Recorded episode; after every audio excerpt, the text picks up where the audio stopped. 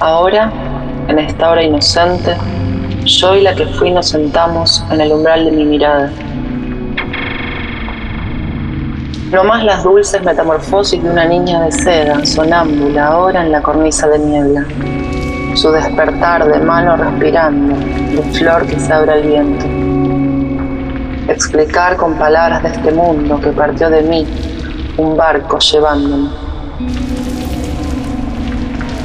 Poema que no digo, el que no merezco. Miedo de ser dos, camino del espejo.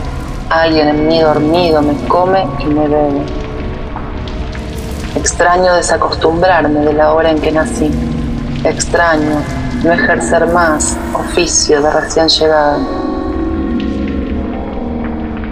Has construido tu casa, has emplumado tus pájaros, has golpeado al viento con tus propios huesos, has terminado sola lo que nadie comenzó.